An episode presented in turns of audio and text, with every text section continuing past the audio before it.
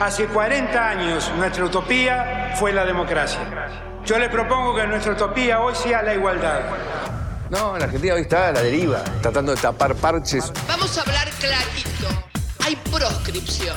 La grieta famosa, que es un invento de la política para generar odio y desde ahí conseguir más votos. Vas a meter preso a Videla a todos los responsables. Estamos trabajando en armar una estrategia para enfrentar la izquierda a nivel internacional. La izquierda tiene que pelearle y la peleamos todos los días.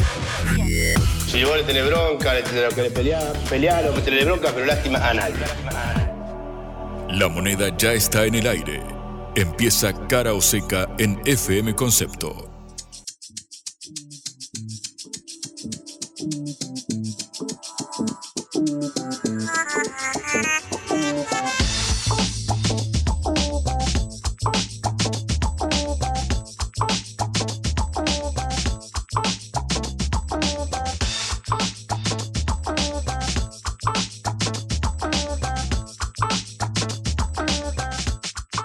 Queridos oyentes, ¿cómo están? Bienvenidos a Cara Seca en este lunes de febrero. Ya es 19 del mes, ya se está terminando el verano. Son las 11 y 2 de la, de la mañana, estamos en vivo, así, así como lo estoy diciendo.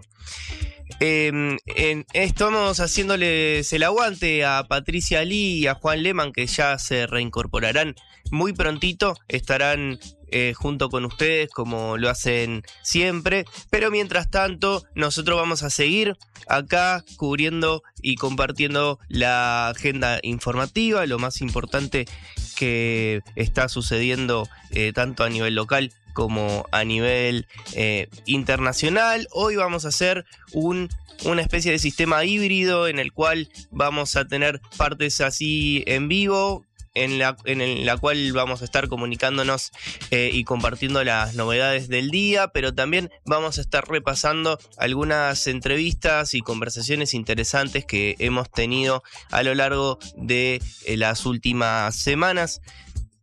Así, bueno, eh, podemos revivirlas y ustedes también pueden, si se la perdieron, ¿por qué no? escucharla. Vamos a ahora continuar un poco con lo que está sucediendo en en la Argentina sobre todo.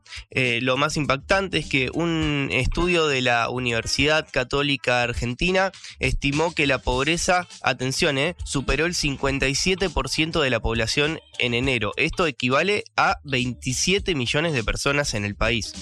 Es muy eh, impactante, la verdad, a, qué niveles está llevando la, la inflación y los ajustes de precios a la mayor parte de eh, la gente de, este país, ¿no? los índices que venían siguiendo eh, esta, mm, esta universidad pasaron del 45 eh, al 49 en diciembre y mm, ahora bueno estamos en el, en el 57 lo cual es un número altísimo. Recordemos que la canasta básica total, que incluye los alimentos ¿no? necesarios, pero también servicios eh, indispensables como eh, bueno transporte educación salud eh, bueno y vivienda y vestimenta también eso hace el cálculo de, esta canasta que está en 596 mil pesos, casi 600 mil eh, pesos para no caer en la, bajo la línea de pobreza. Bueno, estaremos ampliando esto. Otra cuestión que está mm, circulando por los medios de comunicación es que el gobierno lanzará en estos días una, la regulación de la mm, eh, liberación de la competencia entre obras sociales y prepagas, lo cual hará que, bueno, eh, la la gente que está trabajando bajo convenios pueda elegir libremente si quiere derivar aportes a una obra social, una prepaga. Se dice que esto implicará que ya no tenga que haber una permanencia obligatoria de un año en, la obra social de la actividad, ¿no? Que mm, está relacionada al, al a las obras sociales que, perdón, a um, los sindicatos que nuclean ¿no? cada actividad, sino que cada uno va a poder decidir eh, para con qué obra social ser atendido. Y también están eh, diciendo que esto eh, se podrá modificar una vez al año, ¿no? Em, uno podrá ejercer su libre eh, decisión, pero bueno, hay una permanencia de un año una vez que te decidiste. La otra cuestión es que las empresas de medicina eh, prepaga que, bueno, se van a ver obligadas a aportar al Fondo Solidario de Redistribución, que, bueno, es un fondo que, bueno, genera dinero para, eh, o mejor dicho, distribuye el dinero para situaciones complejas de operaciones o enfermedades que, bueno, em, requieren bastante dinero. Pasando a la agenda del presidente, Javier Milei en Argentina, bueno, eh, él va a hacer un viaje a la provincia de Corrientes, a la ciudad, a la capital de esa provincia y va a participar del décimo aniversario del Club de la Libertad. Y en, esa, en ese encuentro va, bueno, va a hablar él y va a estar acompañado de personajes como Alberto Venegas Lynch, hijo, que es uno de sus, próceres, sus mentores. Em, en, dentro de lo que es la economía liberal para Javier Milei. Recordemos que este, esta persona, Alberto Venegas Lynch, es eh, quien había em, sugerido romper relaciones con el Vaticano allá a mediados de, em, de octubre, ahí a fines de, del 2023. Dicho esto, también el presidente se va a ir a fines de esta semana o principios de la semana que viene a Washington. Se iría a participar de la conferencia de la acción política conservadora, en donde asistirían también em, presidentes eh, expresidentes de, otros de otros lados y referentes de la mm, eh, asociación bueno, conservadora del mundo de la derecha internacional, entre ellos Donald Trump y Santiago eh, Abascal. Esto será después de que Javier Milei se encuentre con el eh, secretario de Estado norteamericano Anthony Blinken, que visitará Sudamérica esta semana. Se reunirá primero con cancilleres eh, en una cumbre del G20 en Brasil y más tarde, ahí sí, ya en Buenos Aires se juntará con eh, nuestro presidente. Por otro lado, en la agenda informativa más internacional, eh, bueno, Lula da Silva, el presidente de Brasil, estuvo en las primeras planas de, varios eh, medios de comunicación porque mm, eh, durante el fin de semana en Etiopía comparó lo que está haciendo Israel en la franja de Gaza con eh, lo que hacían los nazis, dijo y tildó de eh, esta ofensiva israelí a partir de lo sucedido el 7 de octubre, em, este ataque sorpresa de Hamas, lo, lo tildó como un genocidio. Bueno, eh, a partir de esto también reaccionó el gobierno israelí y lo declaró persona non grata. Veremos cómo se desarrollan estas relaciones entre Lula da Silva que, y bueno y el Estado de Israel que también eh, eh, Lula se, quería eh, proyectar como un mediador entre entre este conflicto, ¿no? y también lo había hecho así en el conflicto en, Ucrania. Pero bueno, a veces las, la derivación de, los conflictos hace que bueno, no, se pueda llegar a buen puerto eh, con los diálogos. Veremos cuál es el rol de Lula en lo que viene. Ahora está hablando el vocero presidencial eh, Manuel Adorni. Vamos a ver qué nos deja en declaraciones y en, en definiciones el día de hoy. Cara o seca en concepto FM 95.5.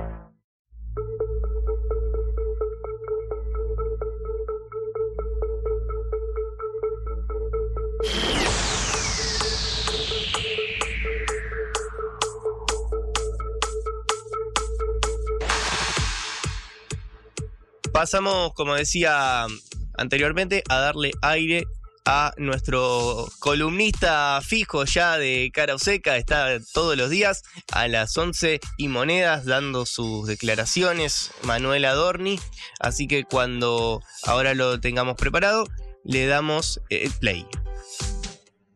Buen comienzo de semana. En primer lugar, desearle un muy feliz cumpleaños a la doctora Cristina Fernández de Kirchner, ex senadora, dos veces presidente de la Nación y una vez vicepresidente de la Nación. Figura, si las hay, relevantes de los últimos 20 años eh, de, eh, de, esta decadente Argentina. Aprovecho aprovechamos también para sugerirle. Eh, algún, que cambia a alguno de sus asesores económicos que ayer eh, a uno de ellos lo escuchamos decir que el déficit está bien y que el déficit sirve para el crecimiento de los países. Bueno, en esta lógica cada vez entendemos más por qué estamos como estamos.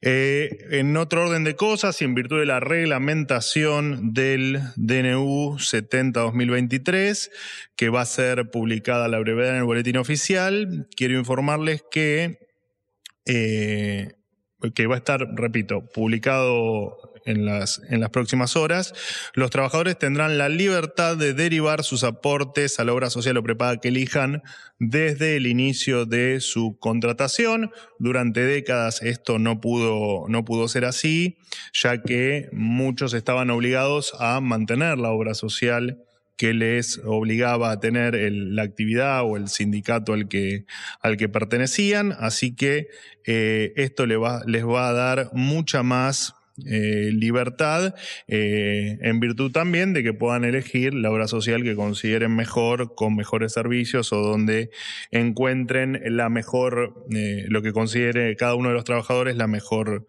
la mejor atención.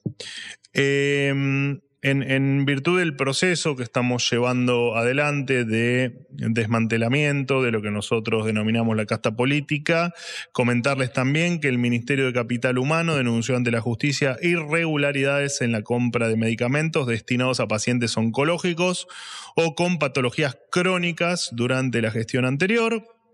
Eh, el proceso era absolutamente impune. Eh, había desde eh, presupuestos aprobados que no tenían ninguna firma o eh, compras que se hacían directamente por correo electrónico sin siquiera tener alguna comparativa con otros proveedores o con otras, o con otras alternativas.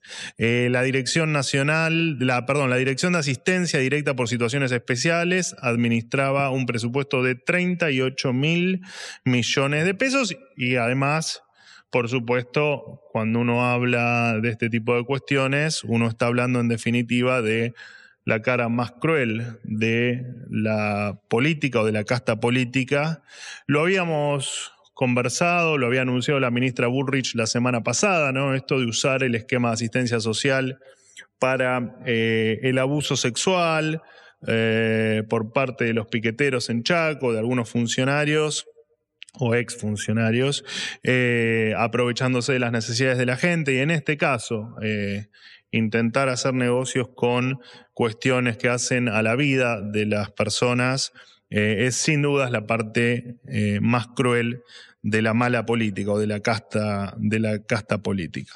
Por supuesto, más allá de la mala intención que hubo en algunos medios de comunicación o en algunos trascendidos, todos los que necesiten asistencia, medicamentos eh, y demás cuestiones la van a seguir recibiendo, ¿no?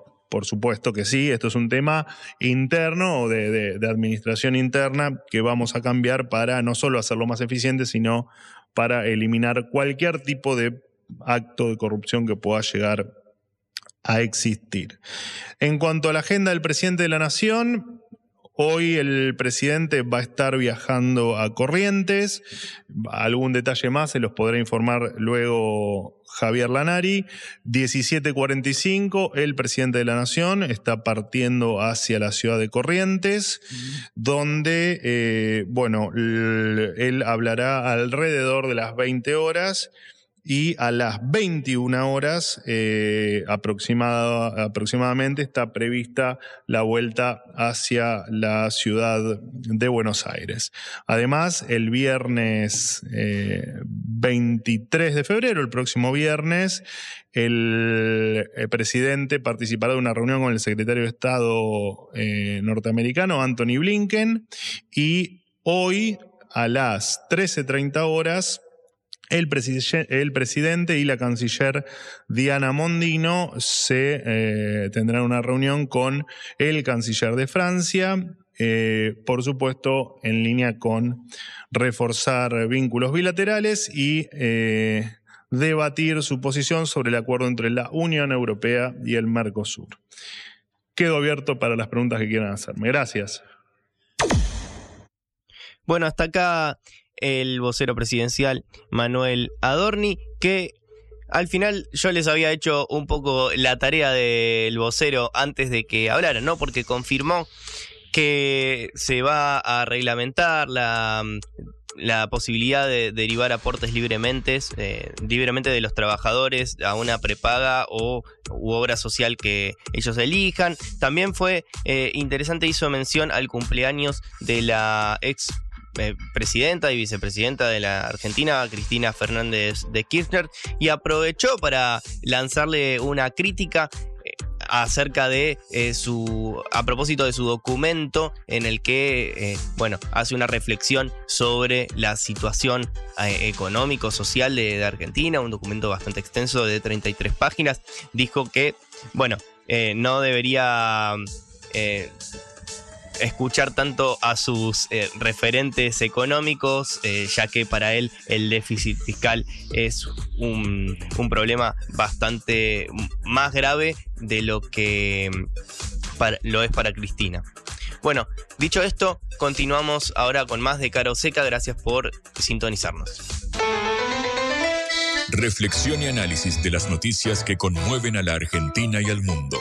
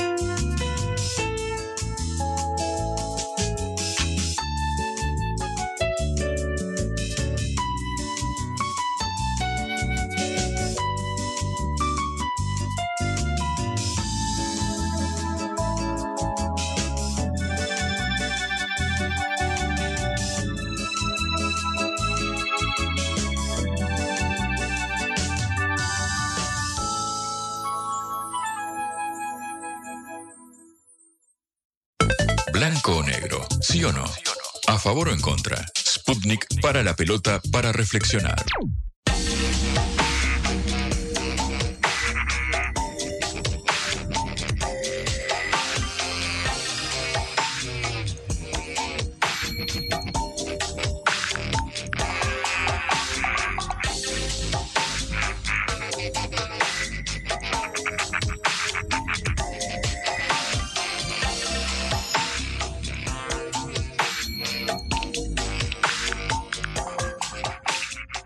Hablar ahora de la imagen que tiene Milei luego de estos dos meses que ya lleva en, la gestión.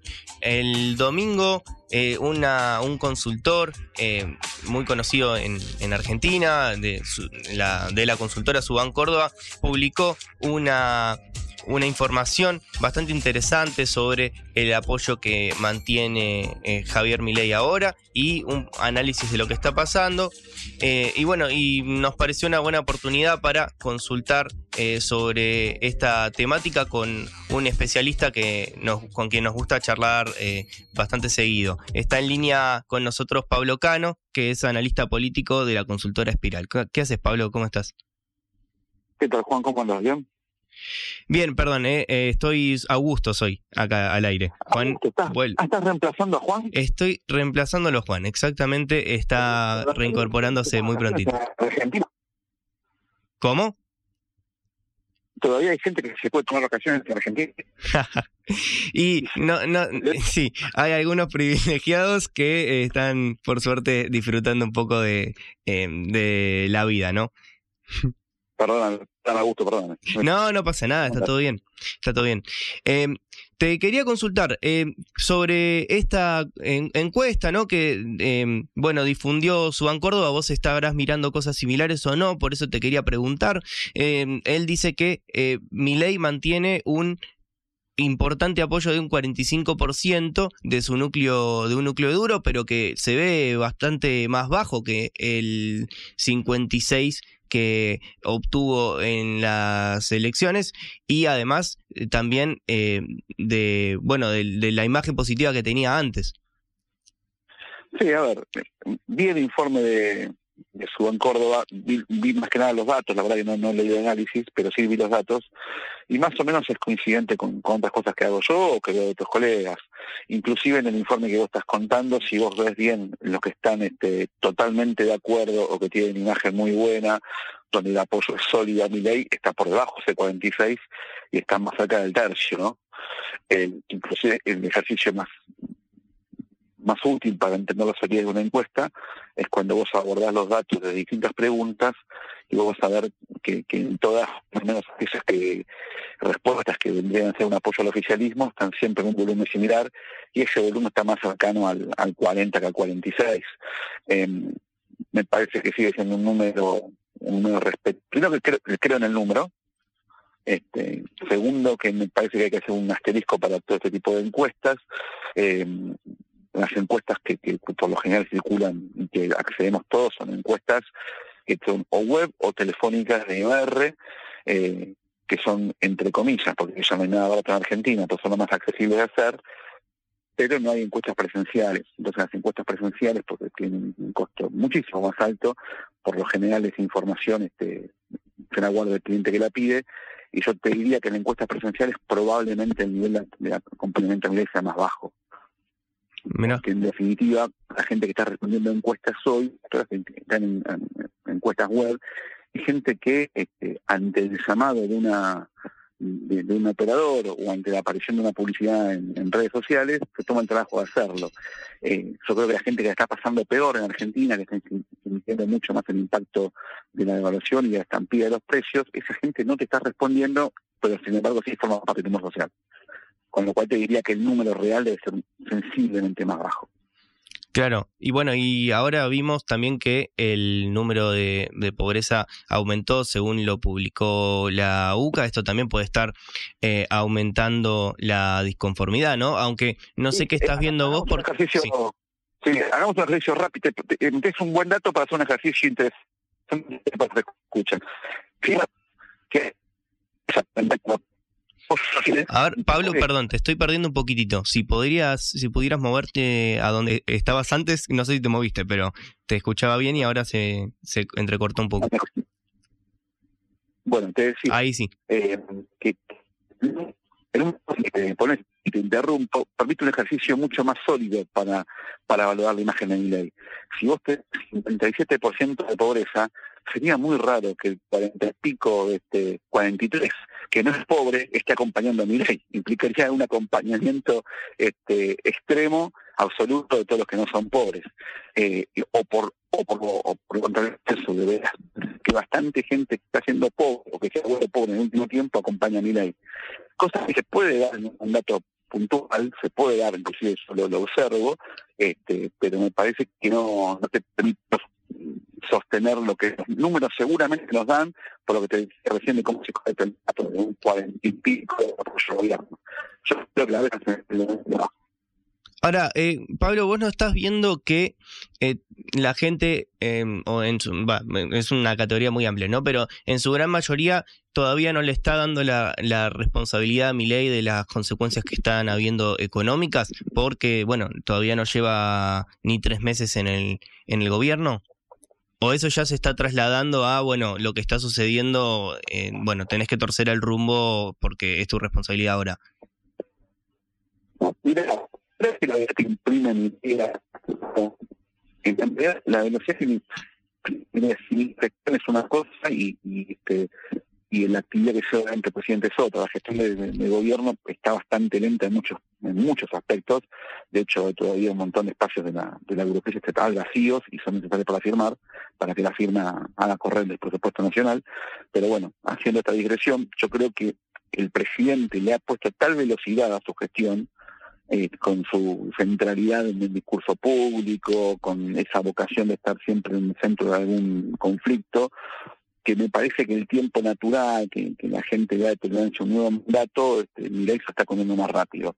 Es verdad que probablemente este, una parte importante de los que lo votaron y que están sufriendo las, los problemas de la economía de la gestión de Miley todavía deben crédito con, con la sabiduría del poco tiempo que lleva adelante o con la herencia recibida. Pero esta velocidad que le imprime Miley a su gestión, esta diatría constante los conflictos este, desde el Congreso a la Expósito, me parece que hacen cosas calendarios rápido. Yo te diría que de mucha atención una visión del gobierno este, que, en tiempos naturales debería ser una visión del primer año y yo creo que el, gobierno la va a hacer en su primer trimestre. Eh, creo que no, no va a ser buena en ningún sentido. Pablo, ¿te parece si intentamos eh, eh, llamarte de nuevo y hacer una mejor conexión? Me escuchas muy mal. Para que. A ver, bueno. Espera, yo estoy buscando un señal también, pues no estoy en Buenos Aires y por ahí la señal es mala. Me corro un cachito. Me corro un cachito y te espero llamado. A ver, dale. Esto es Cara o Seca, el programa de reflexión y análisis de Sputnik por concepto FM.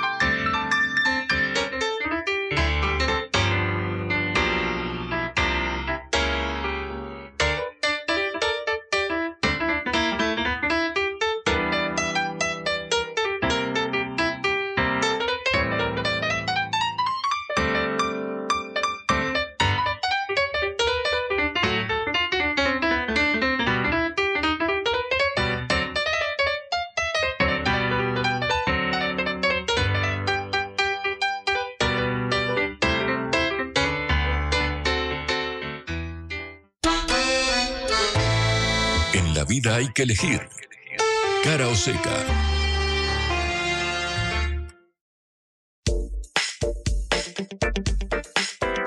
Bueno, a pesar de las conexiones in- eh, telefónicas que tiene eh, este país, que no son de las mejores, podemos, pudimos ahí reconectar con Pablo Cano, que mm, está acá en línea el, en analista política. ¿Cómo estás, Pablo? ¿Qué me, qué me estabas contando? ¿Qué me estabas contando? Mira, estaba cerrando, no sé dónde se cortó, siempre te escuché bien, así que disculpen si seguía hablando al aire y no se escucha bien.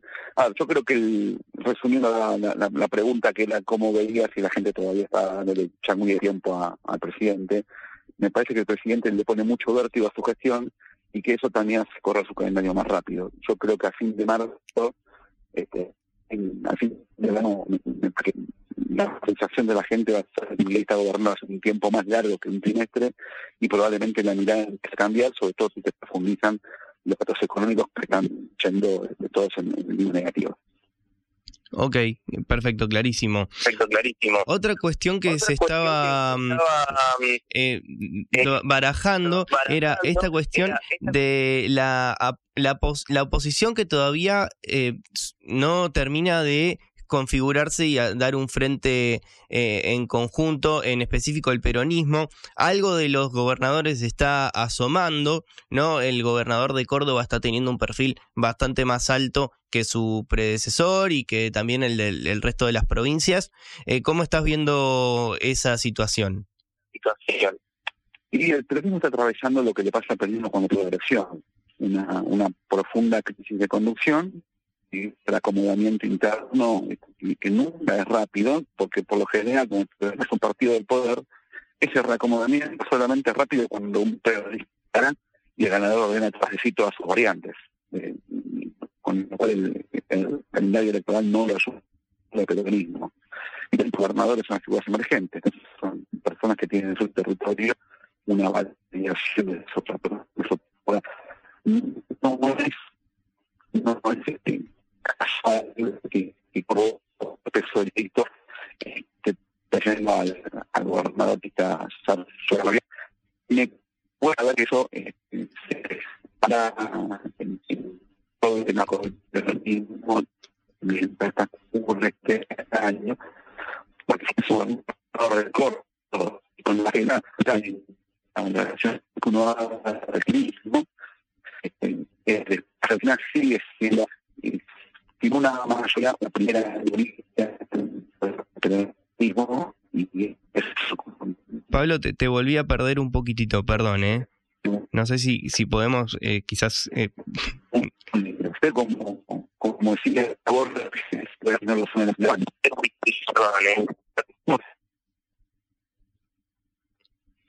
Bueno, la, la realidad es que lamentablemente la, la conexión con, con, con Pablo no era la mejor, así que bueno, intentamos hacer la entrevista lo más eh, eh, larga posible, porque bueno, sus reflexiones son eh, siempre muy interesantes, pero bueno, lamentablemente tendremos que dejarlo para otro momento.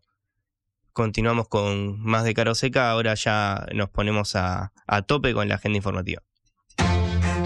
Esto es Cara o Seca, el programa de reflexión y análisis de Sputnik por concepto FM.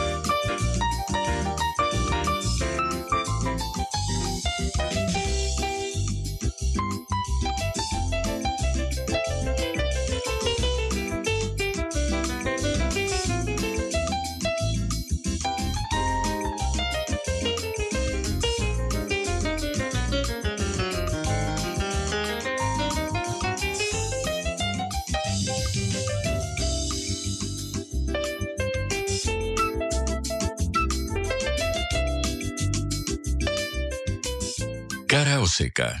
o seca. En el foco.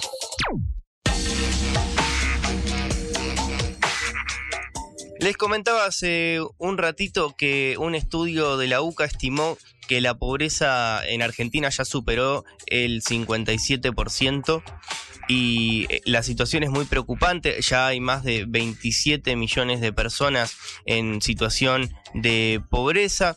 Para esto me gustaría comentarles que estamos en comunicación con Eduardo Donza, que es sociólogo e investigador del Observatorio Social de la, el, perdón, el Observatorio de la Deuda Social Argentina de la Universidad eh, Católica Argentina. ¿Cómo estás, Eduardo? Muchas gracias por atendernos. No, eh, buen día, gracias por el contacto. Bueno, ustedes están siguiendo eh, casi religiosamente la situación y el desarrollo de, la, eh, de los números de pobreza en Argentina. Eh, veníamos viendo ya en el último tiempo que ya estaba subiendo de una manera abismal, pero no al punto de un, llegar a un 57%, ¿no? ¿Qué, ¿Qué es lo que están viendo? Sí, nosotros, la última medición que tenemos de la encuesta directa del, año pasado, el tercer trimestre, nos daba cerca del 45%. Es una cifra muy elevada. Y por supuesto que como todos los argentinos veíamos como consecuencia de la devaluación y el, intentar por el gobierno de, de sincerar todas las variables eh, económicas, aumentaban los precios. Y los, lógicamente, eh, para lo que es en Argentina, la recuperación de los ingresos no es tan rápida, ¿no? O a veces nunca llega. Entonces hicimos un ejercicio de simulación de los ingresos, del aumento de los ingresos de las familias y de las modificaciones de las canastas. Los ingresos también tienen en cuenta las medidas que tomó el gobierno, muchas veces de duplicar el valor de las transferencias del Estado y nos da que para diciembre casi es un 50% lo que es la población en situación de pobreza y en enero se encontraría en el 57,4%. Ahora, ¿pudieron ver ustedes el impacto que tuvo, por ejemplo, los recortes en ayudas eh, sociales? Eh, a ver, la mayoría de lo que son los, las transferencias del Estado, en la enorme mayoría, ya son por, por programas que están eh, muy eh, muy afectados en la política pública, ¿no? el gran volumen de transferencias es por, eh, por la asignación universal por hijo y por los cupos los, que se dan, ¿no? Los vouchers que se dan, los extras. Entonces, en ese sentido, no hubo recortes. Eh, hubo sí algunos recortes de los que son los de los programas de empleo, ¿no? Con, con, compensación, los, los, potenciar trabajo, eh, pero tampoco es un valor muy significativo. Eh, lo más grave de esto es el aumento de los precios, no tanto lo que son los recortes, ¿no? sí que hubo algunos recortes, pero fueron más por el lado de los de las transferencias a los comedores, que es una cuestión que ya es problemática, eh, en sí, porque son necesitan muchas veces las compras de licitaciones y todo, que es una problemática muy específica y muy profunda, con lo cual muchos de los gobiernos anteriores también tuvieron problemas.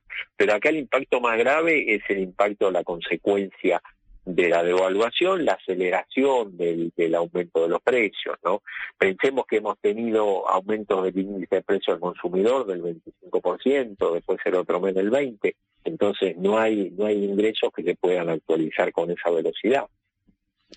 No, no, totalmente. Eduardo, ¿y hace cuánto que no se veía un número así en términos de pobreza, pero también el de indigencia, que dio si un 15%, que es, eh, la verdad que es altísimo, convengamos que la persona que es indigente ya ni, ni siquiera accede a la comida básica? Sí, el, es, es elevado, en, en las últimas décadas argentinas es el más elevado. Eh, pensemos que en el 2002, que nosotros no estábamos viviendo, no tenemos la encuesta propia, eh, el dato del INDEC, de, que es totalmente confiable, el del 2002 y el de ahora también, eh, es un 52% de población en situación de pobreza. Este dato del 57 es muy elevado y es del mes de enero, ¿no? no, es tremendo. Después puede, puede haber empeorado un poco más. Ya cuando son valores tan elevados, eh, ya da lo mismo si es 57, 60 o 50, digamos, ¿no? Es, es un valor muy elevado. Lo que sí hay que tener muy en cuenta es otro tema que es el que nosotros siempre tratamos de recalcar, que acá hay una cuestión estructural. No, no, no es que, eh, es decir, es decir, el gobierno de mi idea arruinó todo, no, porque hay una cuestión estructural, lo cual hace más seria la situación, no es que eh, que no, nos pone contentos, ¿no? Sino que los diferentes gobiernos anteriores, si tomemos los últimos 20 años para hacer las cosas más sencillas, ninguno lo pudo solucionar de raíz. Menos de un 25%, 26% no hemos tenido nunca. Entonces, en ese sentido, eh, es donde decimos, bueno, hay que hacer otra cosa, hay que tener un esquema de desarrollo para el país, una planificación de política de Estado que apunte, que apunte a aumentar la producción y el trabajo, ¿no?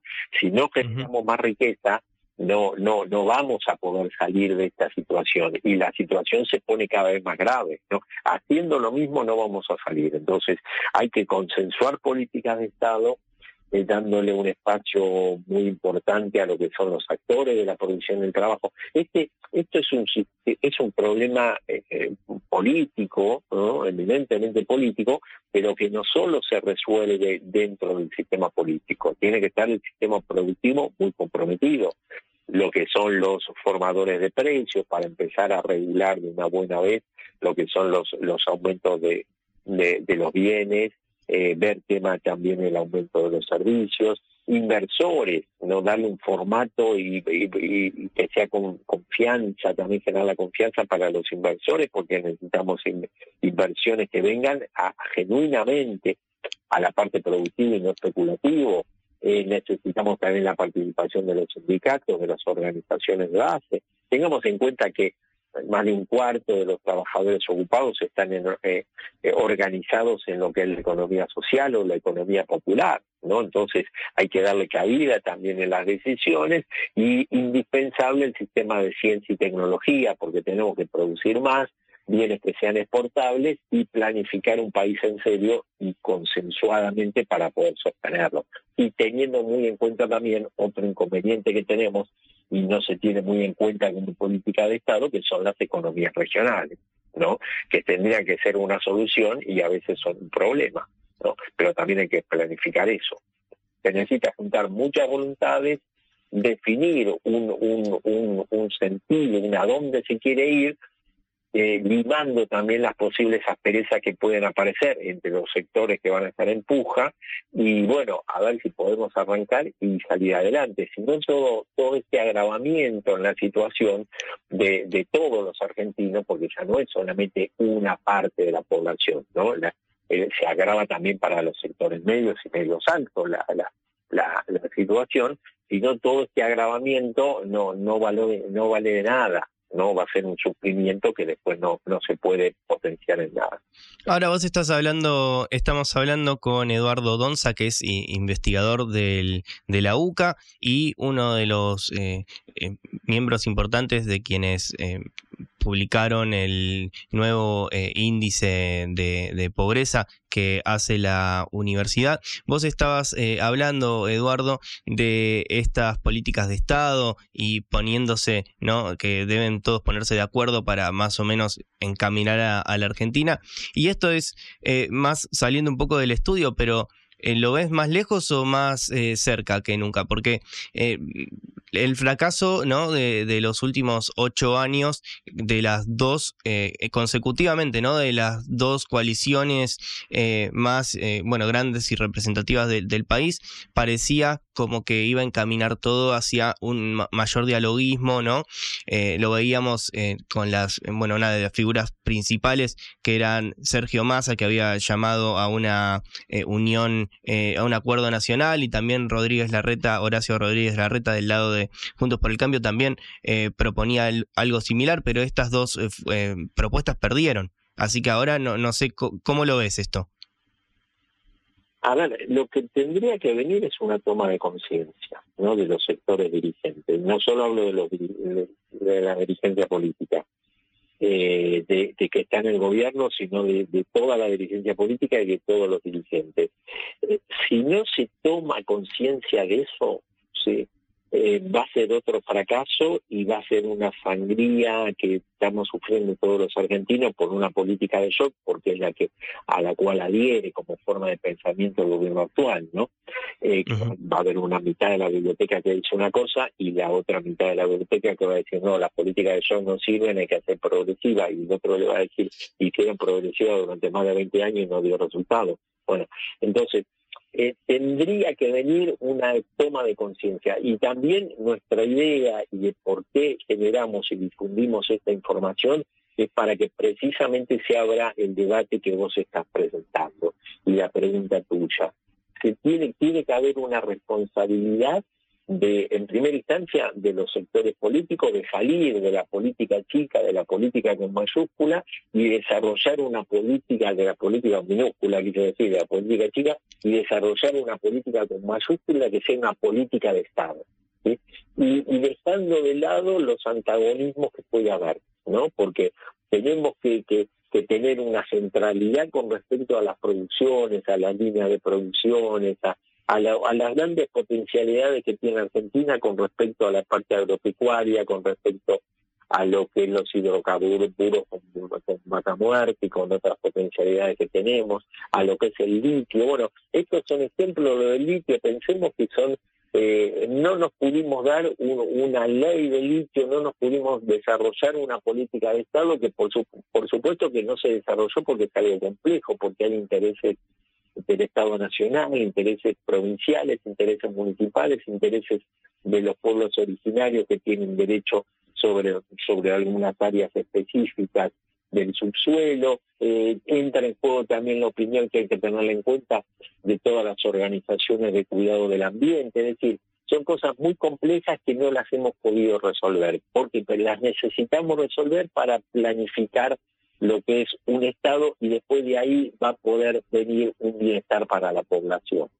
Y nos quedamos en las rencillas que siempre tuvimos en los últimos tiempos y en, y en potenciar también cada vez más eh, algunos antagonismos, porque algunos sectores puede favorecerle en un, en un momento exacerbar los antagonismos, me parece que nos va a seguir pasando lo mismo que nos pasa hasta ahora.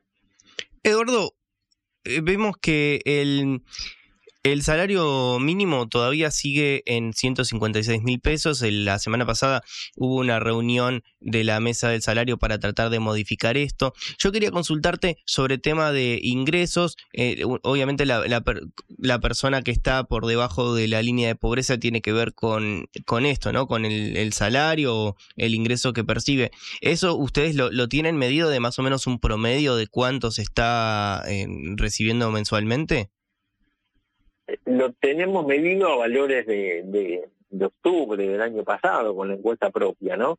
Eh, está la, la, estadística pública que está un poco... Ah, ok, igual, es otro país, ¿no? Sí. Cuando, cuando hablamos, claro, cuando eso, precisamente, cuando en un mes hemos tenido 25% de, de índice de precio al consumidor de aumento, al otro mes el 20%, ya el valor que uno puede dar, tanto propio como de la estadística pública que tiene dos meses de atraso, ya no sirve más, ¿no? Es decir, esa es la situación, el escenario muy serio que tenemos, ¿no? Después, por supuesto que lo que son las las actualizaciones de, las retribuciones al trabajo tienen diferentes lógicas.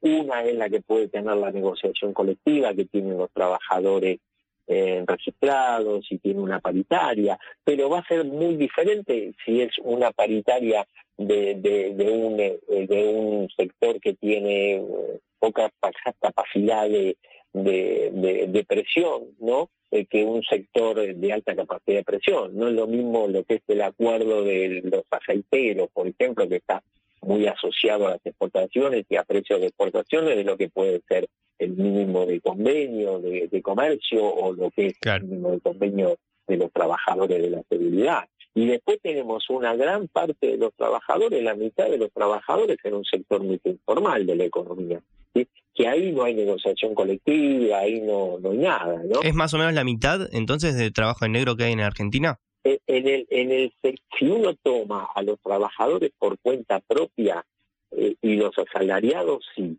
es la mitad. La, nosotros medimos las dos datos, ¿no? La estadística pública mide solo lo que es la parte de la estadística pública sistemática, mide solo lo que son los asalariados, que estaría el 35%, cerca de los asalariados con un empleo no registrado. Pero los trabajadores por cuenta propia, cuando le prestamos si se hacen los aportes jubilatorios, ¿no? a través del monotributo, eh, o pago como autónomo, el 70% no lo hace. ¿no? Entonces, hay la mitad de los trabajadores no, no aportan al sistema de seguridad social, que es uno de los indicadores, uno de los indicadores de la precariedad laboral. Tenemos un 25% de los trabajadores de la economía social, en la economía popular, ¿no? que es importantísimo esto tenerlo en cuenta, porque es un sector que en algunos casos es muy dinámico, de, que tiene otra lógica, que no es la lógica de la acumulación, sino que es la lógica de lo que está y la supervivencia, que se organizan en cooperativas, muchas veces con las organizaciones de base, que muchas hacen un, trabajo excelente con respecto a eso, ¿no? Entonces, tenemos un, un mercado de trabajo muy heterogéneo.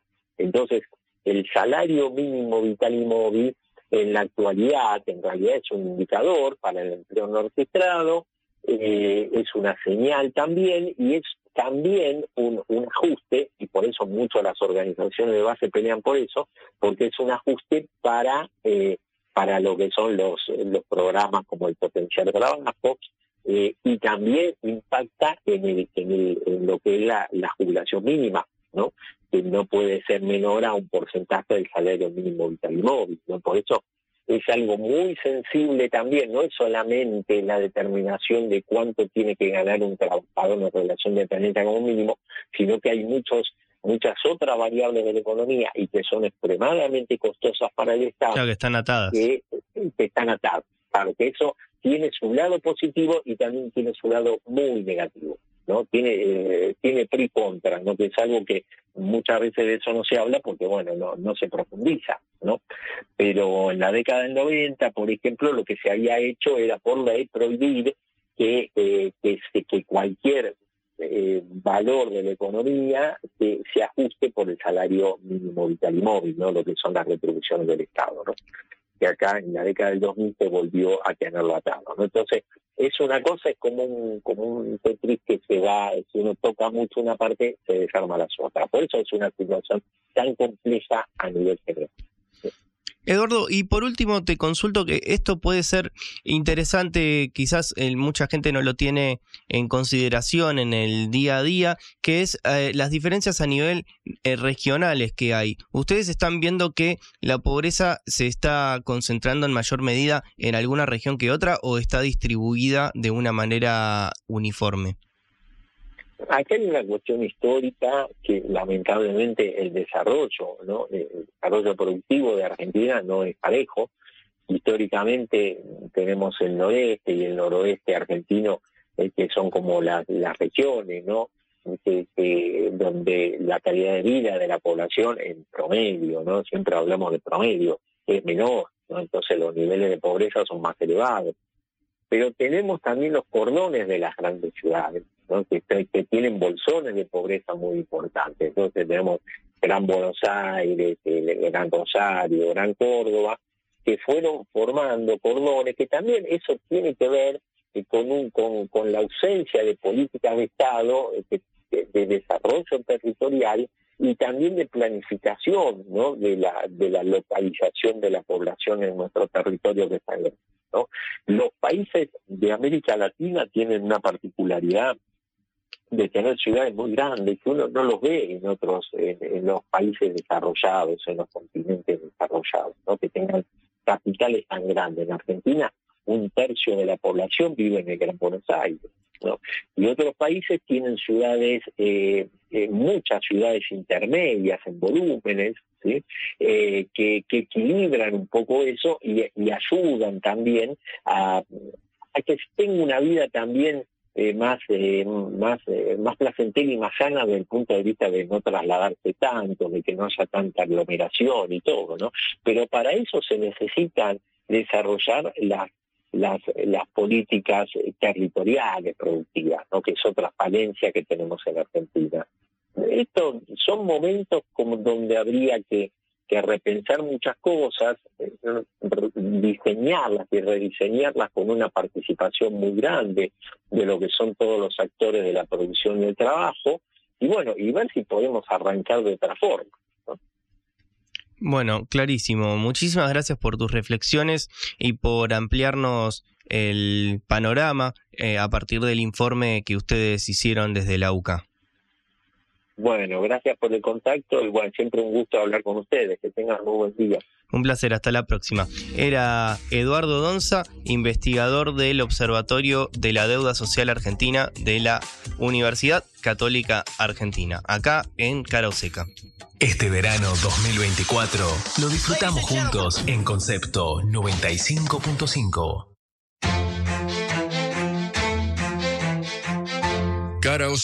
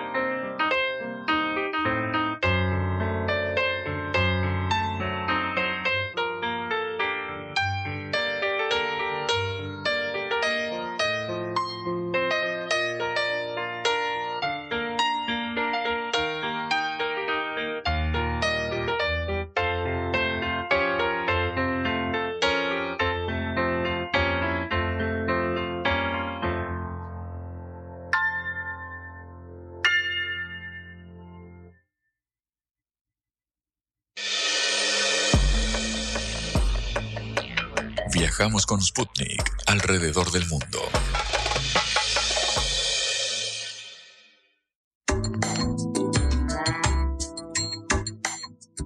Bueno, vamos a hablar del éxito del último tiempo, que es la película La Sociedad de la Nieve, que es un éxito rotundo en Netflix y ahora está nominada para los Oscars de este año, que se celebrarán el próximo 10 de marzo.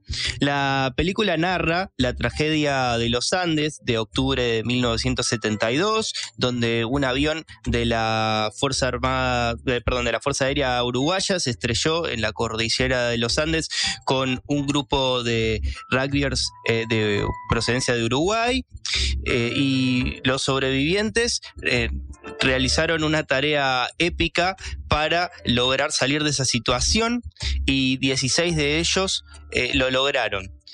Para hablar de esto estamos en comunicación con Pablo Bierzi, que es escritor uruguayo y autor del libro homónimo La Sociedad de la Nieve, en el que se basó la película. Hola Pablo, ¿cómo estás? Muchísimas gracias por atendernos.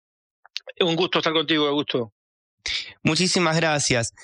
Quería consultarte en primer lugar eh, cómo estás viviendo la repercusión de la película, ¿no? Imagino que eh, si bien la historia es muy conmovedora, habrá superado cualquier tipo de expectativa. Sí, eh, sí, en, sí en, en, parte, Augusto, porque nosotros desde que estamos trabajando en esto desde 2011, o sea, en la película, el primer contacto de Bayona conmigo y, a través mío de los sobrevivientes es de 2011. Es una tarea tan, tan larga y una carrera de postas tan intensa que, desde que empezamos a trabajar efectivamente, que fue en el 2016, ya en el, guion, en la adaptación, eh, ya veíamos que, que, que, que se juntaban dos cosas que son muy poderosas. Uno, que es una historia una historia del siglo XX, ahora se me, hoy se me está ocurriendo que es como una historia del siglo XX que, que se convierte en una suerte de parábola o mito o leyenda del siglo XXI, porque es una historia típica del siglo XX, ¿no? El siglo de las grandes matanzas humanas, del, cuando el, ser humano perdió un poco confianza en sí mismo, las dos guerras, eh, la bomba atómica, bueno, todo, todo lo que ya conocemos. Eh, entonces creíamos sí que iba a haber una ola, lo que no imaginé, y yo sí lo dije siempre a Bayona, y Bayona lo repite, que, que, que, yo le hablaba de que indefectiblemente se iba a generar una ola, una ola. Y eso a él le sorprendía que yo lo dijera con tanta certeza, pero no es ningún mérito mío, es que yo conocía la historia, yo hice dos libros sobre esto, de la Sociedad de la Nieve, eh, con todos los sobrevivientes y, tenía que sobrevivir con Canés, o sea, yo ya sé más o menos, ya había vivido la, lo poderoso en la mente y en el corazón de, los, de, de las personas, en este caso los lectores. En la mente, yo ya lo había vivido, o sea, yo no, no me lo contaron. Eh, y, y, los orientes lo habían vivido ya antes conviven. Ninguna, acá ninguna obra suplanta la anterior, todo se va acumulando y sumando eh, cada uno en su debido momento. Y entonces yo ya sabía ese, ese efecto poderoso, si le, si le, sumaba, si le sumamos la realización eh, excepcional de una persona como Bayona y de los las productoras Brena Tienz y Sandra Hermida, ya eh, evidentemente íbamos a cometer, íbamos a, provocar una ola. Lo que lo que no sabíamos, y eso sí, eh, lo confieso a gusto, ni, ni yo, ni, ni, ni Bayona, ni Ismelén, ni Sandra, es que, es que, que hubiera tantas generaciones que no tienen idea de la historia. Nosotros pensábamos que la historia ya estaba en el inconsciente colectivo.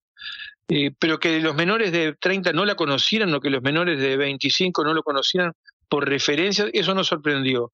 Y lo segundo que es absolutamente impredecible es el tema del streaming, o sea, el hecho de que millones y millones, no sé, creo que van 150 millones de, visualizaciones o más, cada visualización es 2,5 personas, que, que tantas millones de personas, en particular jóvenes, la vieran al mismo tiempo, produce un fenómeno que es eh, como inédito o raro, y es que, como dice Bayona, está medio media juventud dentro del avión o hablando en, los bares, es un tema de discusión, pero ya no es un tema de algo efímero, sino es ni más ni menos que el sentido de la vida o el, umbral entre la vida y la muerte. Claro, e, es súper interesante lo que decís, porque este relato eh, es algo con el cual vos conviviste toda tu vida prácticamente, porque mm, esto sucedió cuando vos eras muy joven. Eh, me interesaría saber, y para, y eh, antes de continuar, quería terminar la, reflexión, y ahora, claro, este relato ahora del streaming, ahora como que potenciaste eh, todo este relato, que es verdad, vos pensaste que, como naturalizaste que todo el mundo ya lo conocía. Exacto, sí. En, verdad, yo estaba, porque lo hablamos esto con Bayona siempre, que la película Vive del 93 está en el inconsciente colectivo porque se, además se sigue exhibiendo en televisión. Y, y, lo que después descubrimos es que en todo caso lo que estaba en el inconsciente colectivo son los mojones, los hitos de esta historia, insisto, eso del siglo XX, pero que se convierte en el siglo XXI en algo más que una mera historia. Los, los mojones, el día del accidente, la primera noche, la, la, expedición del día 4, cuando escuchan por la radio, cuando conversan de cómo alimentarse. Todos los hitos los conocen, pero lo que, lo que es nuevo es, la navegación entre esos hitos. Y, también descubrimos eso que, que, no teníamos la menor idea, es, es los, los, menores de, yo no sé ya qué edad, porque yo pensaba que eran los menores de, de, de, 30, pero son los menores de 20, porque lo están viendo niños muy jóvenes. En el, el streaming tiene ese efecto que como es nuevo, al menos para mi generación, digo, yo estoy de, en el streaming desde que surgió, pero sigue siendo nuevo. Nosotros nos criamos en, las cines en la pantalla, o, en, o, en, o en, el, o en el VH, o en, el en el video en el casetero, ¿viste? Pero no en esto que, que lo ven, ahora J. Bayona nos mandó en este momento, subió en su Instagram, está viajando de Madrid a Londres y en el avión hace un paneo de, de los pasajeros y están hay una persona que está mirando la película de un accidente aéreo en un avión, en un, celular además, o sea, eh, esto es absolutamente impredecible y esto es, lo que está generando eso, que se que sea un tema de conversación para los jóvenes. Y lo que me, lo que me parece fascinante y nos parece fascinante a todos, a los sobrevivientes, a Bayona, a las Belén y Sandra, las productoras. Lo que nos parece fascinante es que se esté eh, hablando de un tema que no es un tema efímero, que se, eso, los temas simples, esos temas que no, que no tienen profundidad, que se extinguen, no bien se, no bien surgen, no sé como un fósforo, se apaga la llama inmediatamente. Estos son temas que no se extinguen, porque es, eh, insisto, es una, un, grupo de veinteañeros que, que están, están eh, tienen el dilema se enfrentan al dilema de la vida y la muerte durante 72 días en, en, pleno siglo XX. Y ese dilema de jóvenes 20 años se extrapola a los jóvenes de hoy y están todos en ese avión, pero en el siglo XXI, desde un celular adentro en un avión. Es un fenómeno muy, muy raro. Como, mira, me lo dijo un periodista español hace unos días, me dice, pero ¿qué pasa en, en la humanidad si, no sé, 100 millones de personas están mirando al mismo tiempo una, una historia que está cargada de, de alegorías, de parábolas, de, que es inspiradora y que te reconcilia con lo mejor del ser, humano, porque no te reconcilia con lo peor, te reconcilia con lo mejor. ¿Qué sucede? Bueno, no sé, son todas preguntas que yo me hago, Augusto. Yo no, no tengo respuesta a todo esto que está pasando en la post película. Es que es verdad, porque tiene muchísimo de valores, de compañerismo, como que hay mucho atrás que, que, enriquece esta historia, que no es simplemente ya eh, la, tragedia en sí y, todo lo que hacen para sobrevivir, que eso ya es bastante atrapante de por sí, ¿no? Así que me parece que eso coincido con vos, que hace que perdure y que trascienda generacionalmente.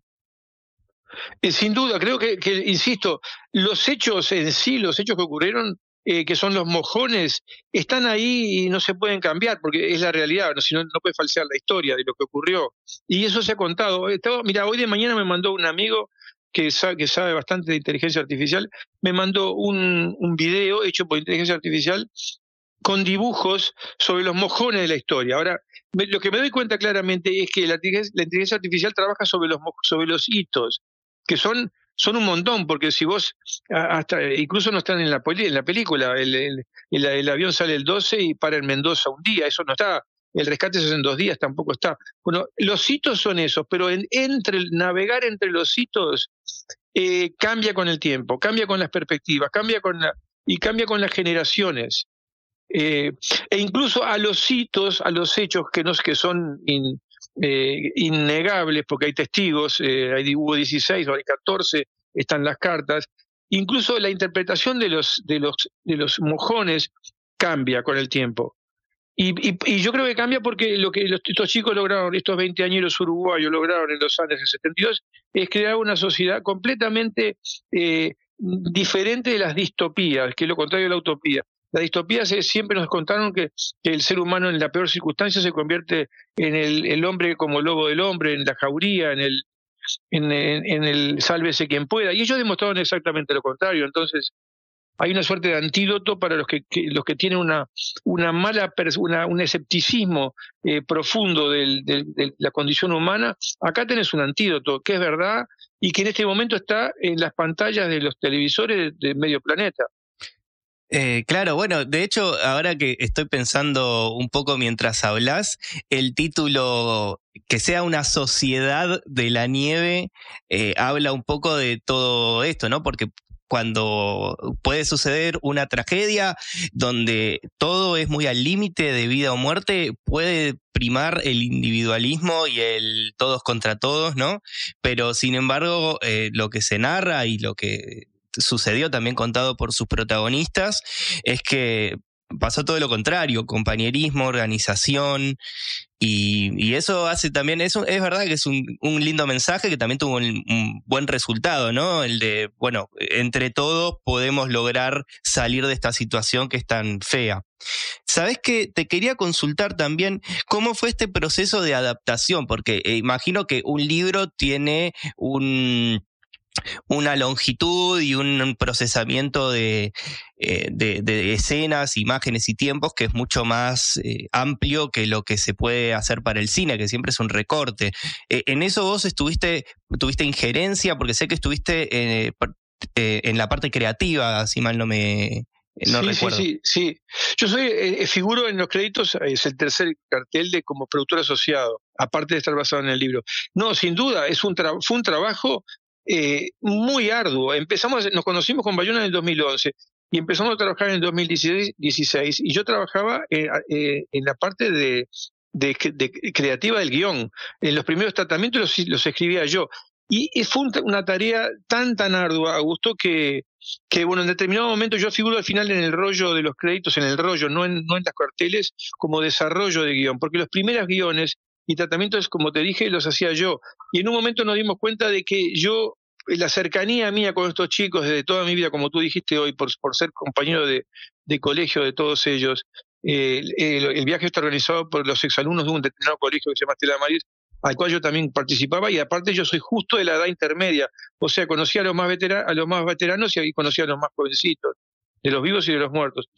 Entonces, en determinado momento, eh, yo, eh, Bayona y yo consideramos que era mucho mejor que yo estuviera atrás, como él dice, la palabra es de él, la frase es de él, como guardián y custodio de la historia de los personajes, reverencia absoluta. Ese es el rol y por eso aparezco como, como eh, eh, productor asociado. Quiere decir que yo estaba atrás del, del guion, eh, aportando, investigando. Y fíjate que en el 2018 Bayona vino a Uruguay para, para entender un poco de qué país estábamos hablando y, conocer en primera persona a los, a, los, a los personajes que son los sobrevivientes y algunos amigos de, de, los que no volvieron y algunos familiares de los que no volvieron, viene en el 2018 y grabamos 50 horas en formato de cine de entrevistas con ellos, y ya focalizándonos hacia un guion de cine, o sea, ya era muy, no, no solo era eh, su vida, sus recuerdos, sino ya estábamos enfocando, porque ya teníamos esqueletos de guion que pasaron por infinitas versiones, créeme, infinitas. Incluso cuando llegamos al rodaje, que también yo estuve, por supuesto que lo acompañé todo el rodaje, el guion era un documento mártir, era, era realmente una guía, como es, como de donde surge la palabra, era una guía. Y ahí se estaba, eh, había que explorar porque lo que ellos vivieron en el 72, y por eso la potencia que yo hablaba, es muy difícil de trasladar en palabras, porque es una experiencia, es una, como dicen los, psicoterapeutas, es, una, es experienciar algo, es, es, hay que vivirlo y, en ese sentido, y en ese sentido el rodaje era muy rico porque era muy sufrido en la altura, en, eh, en plena pandemia del COVID y con los chiquilines perdiendo peso todos los días porque se filmó en forma cronológica. Entonces eh, era absurdo tener un guion fijo y firme y congelado que no se podía tocar cuando lo que surgía en el propio rodaje era fascinante, teniendo los mojones que teníamos. O sea, por eso te dije al principio, es, navegar entre mojones conocidos, pero entre los, entre los mojones se crea y, se puede explorar en territorio desconocido, que es lo que Bayona siempre quiso en esta historia, donde hay 16 vivos porque hay 29 muertos, es una cosa irrepetible en la historia de la humanidad. Eh, estaba mencionando el tema del rodaje y me vino a la, a la mente cómo fue, porque ustedes fueron a grabar, imagino, a la cordillera de los Andes, ¿no? Y la nieve es real, o sea, habrá sido duro, ¿no? Imagino eh, todo lo, que fue. Sí, hay, hay, un, hay, un, sí, hay un documental en Netflix que lo, lo, lo colgaron hará 20 días, o que se titula, que es, es el, después, el detrás de escenas, que, ahí, ahí, se ve claramente cómo fue el rodaje. Se, se titula La Sociedad de Nieve, que quienes fuimos en la montaña. Ahí se entiende eh, Augusto, claramente eh, cómo fue el rodaje, lo duro que fue. Toma en cuenta esto, eh, en la montaña en los Andes, que yo fui en el año 2006, yo no fui, esta vez no volví. En la montaña es muy difícil rodar con actores y con, porque estás muy alto, estás casi a 4.000 metros de altura y estás en un lugar donde es casi, es muy, muy difícil de acceder. En este caso ellos accedían por helicóptero, una vez Bayona quiso acceder en el 2021 caminando, que es una tarea muy, muy, a mi juicio, hasta riesgosa. Eh, yo, eh, yo fui a caballo eh, en el 2006 y son dos días para llegar y, dormir ahí es terrible. Bayona lo hizo, quiso hacerlo caminando y después fui, iban en helicóptero. lo, lo, que vos ves en la película es que eso está explicado muy claramente en el documental ese que te dije, La Sociedad de Nieve, quienes fuimos en la montaña que está en Netflix también, son menos de media hora, no, 34 minutos. Eh, lo que tú ves en la película es, es Sierra Nevada, que es donde, donde estaban los, los, los, fuselajes, los sets, tres sets había en Sierra Nevada. Y, pero el fondo, eso por efectos visuales, el, fondo que ves son los Andes verdaderos. El lugar exacto donde cayó el avión, el lugar exacto donde se hacen las expediciones, el lugar exacto donde llegan los tres expedicionarios. Es una producción increíble. No, es, una, es una producción eh, gigantesca. Eh, por eso también estuvo por caer tanto tiempo. Fue tan difícil de lograr porque era una superproducción y hablaba en español y en uruguayo. Entonces, y por eso demoramos de 2016 hasta el 2020 para que para lograr eh, que una productora, que en este caso fue terminó siendo Netflix, apostara a algo que, que, que cuando comenzamos nadie creía. Cuando yo, yo recuerdo las reuniones que yo iba en España con productores europeos de primer nivel y nos decían, miren que en español y en uruguayo hay un techo eh, que no se puede perforar, un techo de presupuesto, ¿no? Porque es un suicidio. Me acuerdo la, la palabra porque, y, y, nosotros hablamos, pero miren que esto no es una historia cualquiera, esto no es, el español no es porque, por un capricho, eh, el hecho de ser uruguayo no es, es condición necesaria, aunque no es suficiente, pero es condición necesaria. No podemos obviarlo. Igual ahora con el, tu mérito es haberlo visto antes, pero ahora con el diario del lunes eh, les puedo decir, te lo dije, porque es un éxito rotundo. Está bien. Es cierto, sí, no, pero lo, que pasa es, la, profecía autocumplida, Augusto. En el momento que estábamos hablando, eh, es, como, hasta ese momento cualquier película eh, que por encima de determinado presupuesto, que yo nunca me entero los números porque mi, tarea no es en la parte administrativa ni en lo creativo exclusivamente, y capaz que hasta ese momento, 2016, 2017, 2018, 2019, por encima de determinado presupuesto, en español y en uruguayo era un suicidio. Capaz que era así. Hasta ese momento, lo empírico les demostraba que era un suicidio. pero pero las profecías autocumplidas están justamente para romperse. Los estereotipos están para romperse, pero, pero viste, nosotros vivimos rodeados de prejuicios y de estereotipos pero nuestra función es romperlas. Más máxime en esta historia que estamos como, vamos a decir, inspirados por lo que ocurrió en los Andes en el 72, donde era, donde nadie claudicó, jamás, nadie claudicó, jamás. Los que murieron los que no volvieron y los que vivieron, los que sobrevivieron. Estamos hablando con Pablo Bierzi, que es escritor y autor del libro La Sociedad de la Nieve, en, el que se basó la, la película homónima que, de la que estamos hablando ahora. Pablo, yo me quedaría hablando con vos eh, muchísimo tiempo, la verdad que es muy agradable y súper interesante, te agradezco un montón que estés eh, compartiendo unos minutos con nosotros. Antes de despedirte me gustaría hacerte una última pregunta que sale un, o sea, está relacionada, pero sale un poco de mm, el fenómeno de la película y tiene más que ver con tu experiencia personal, ¿no? ¿Cómo lo recordás vos esos momentos? Me dijiste que vos conocías a todas las personas que estuvieron involucradas en, el accidente, que sos eh, amigo de sobrevivientes. ¿Cómo fue todo ese proceso? Porque fueron dos meses que, en, que parece poco, pero la verdad que es una eternidad eh, desde el punto de vista de pensar que uno pierde un familiar o hacer todo el duelo. Sí, eh, yo conocía a todos los exalumnos del Colegio Estelamaris, los, los que organizaban el vuelo. A ellos se sumaron para completar el, pasaje eh, un vuelo eh, un charter era alquilado a TAMU, a la Fuerza Aérea Uruguaya en el año 72. Ah, hubo familiares a quienes yo no conocía. Hubo otros amigos que sí conocía, mayores que no eran de mi colegio, pero sí conocía. O sea, yo conocía a todos los que organizaron el viaje, que son los exalumnos del Colegio Estela Maris, que formamos un club que se llama Old Christians. A eso los conocí a todos porque soy de la edad intermedia, como te dice, compañero de clase de Nando Parrado y de un chico que murió. Tenía 22 años. Y cómo fue lo mismo para mí que para los chicos, a mis amigos, que todavía siguen siendo mis mejores amigos, que no fueron en el avión. Eh, eh, es una cosa que te parte la vida al medio, es un antes y un después, claramente.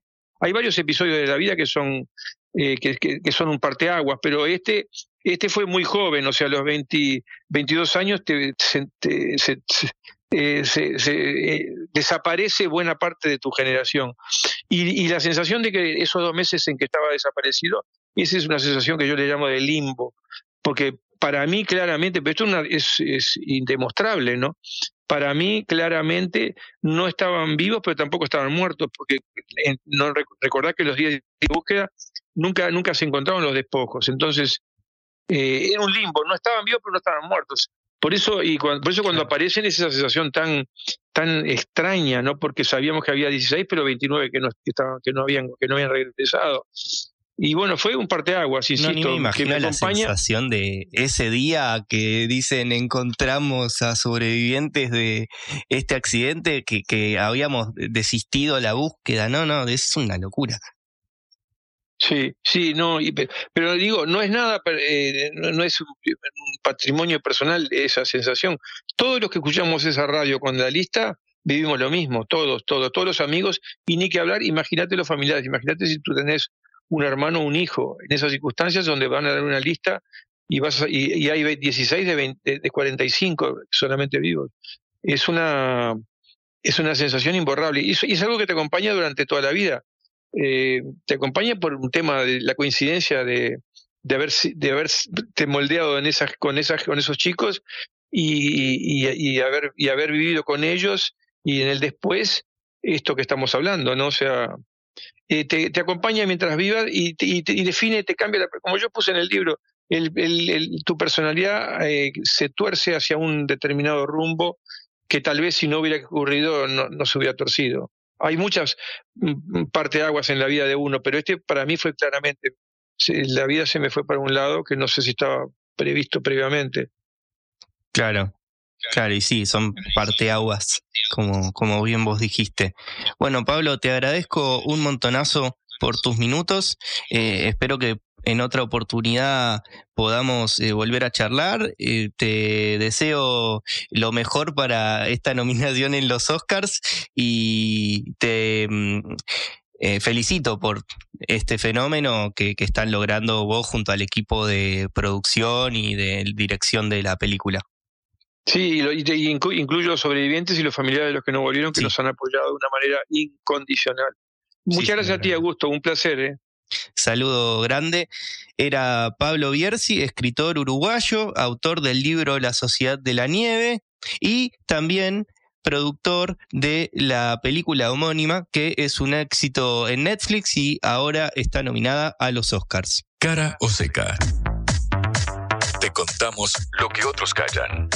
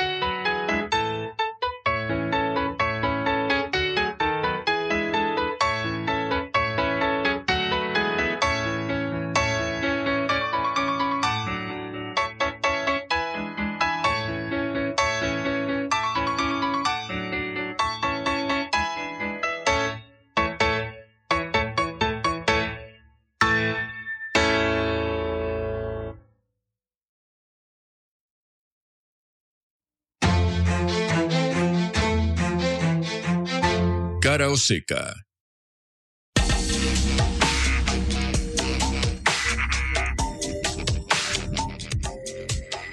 El magnate sudafricano Elon Musk se convirtió de nuevo en noticia ahora por haber lanzado otro proyecto revolucionario en tecnología de punta. A través de su empresa Neuralink instaló un chip llamado Telepathy dentro de un cerebro humano para linkearlo con inteligencia artificial. La idea de esta tecnología es curar enfermedades neurológicas y motrices, pero también ampliar nuestras capacidades sensoriales. ¿Se imaginan si gracias a esto una persona pudiera volver a caminar o ver? O algo más banal como programar eh, la cafetera con tan solo su pensamiento? Son infinitas las posibilidades para imaginar los potenciales usos que se abren con este tipo de desarrollos. Sin embargo, a mucha gente le daría terror que esta idea se popularice. El hecho de tener un implante de una empresa privada y estar conectado a aparatos eh, externos genera controversia y no escapará de los debates éticos sobre qué queremos para nuestra sociedad. Si estamos dispuestos a reformular los conceptos de individualidad y privacidad, por ejemplo, o también si aceptaríamos que una empresa privada, que tiene por objetivo el lucro, se metiera en nuestros cuerpos de esta manera tan invasiva. Hay una serie que recomiendo que se llama Years and Years, años y años en español, que es de ciencia ficción y es una distopía que narra el proceso de cómo nuestra sociedad empieza a incorporar tecnología cada vez más y plantea reflexiones interesantes sobre el camino que estamos tomando y hasta qué punto son avances los que nos venden como tales.